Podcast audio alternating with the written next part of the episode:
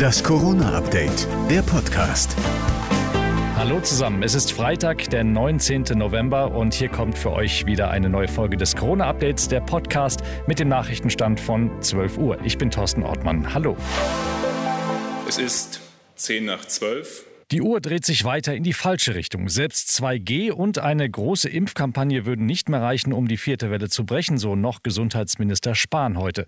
Es bräuchte dazu weitere Kontaktbeschränkungen. Besonders bei Kindern ist die Inzidenz derzeit hoch, sagt RKI-Chef Wieler. Im Alter von 5 bis 14, da liegt die Inzidenz bei über 700. Es geht hier schon lange nicht mehr um einzelne Ausbruchsgeschehen. Ganz Deutschland ist ein einziger großer Ausbruch. Das ist eine nationale Notlage. Auch die Lage auf den Intensivstationen spitzt sich weiter zu, mit Folgen für die künftigen Patienten. Jens Spahn. Wir kommen in eine Situation, wo wir wohl auch erstmalig in größerem Umfang werden überregional in Deutschland Patientinnen und Patienten verlegen müssen, möglicherweise auch ins benachbarte Ausland. Die ersten beiden Intensivpatienten aus Bayern sind bereits nach Norditalien verlegt worden. Noch schlimmer trifft es gerade die Österreicher. Die müssen ab Montag wieder in den Lockdown für 20 Tage. Österreichs Kanzler Schallenberg. Aufgestachelt von diesen radikalen Impfgegnern, von fadenscheinigen Fake News, haben sich leider zu viele unter uns nicht impfen lassen. Konsequenz daraus sind überfüllte Intensivstationen und enormes menschliches Leid. Ab Februar gibt es sogar eine Impfpflicht. In Covid-Zeiten lohnt sich auch ein Blick auf die Waage, denn wer zu viele Kilos auf den Rippen hat, hat ein erhöhtes Risiko für schwere Komplikationen bei einer Corona-Infektion.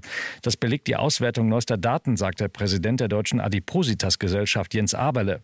Besonders gefährdet sind danach Menschen mit einem Body Mass Index von mehr als 30. Corona hat jetzt sogar das Trinkverhalten der Briten verändert. Statt zum traditionellen Pint griffen sie im Lockdown eher zum gepflegten Glas Wein und, das gehört auch zur Wahrheit, zum Schnaps. Anders war der Lockdown mit geschlossenen Pubs für viele wohl nicht auszuhalten. Schönes Wochenende.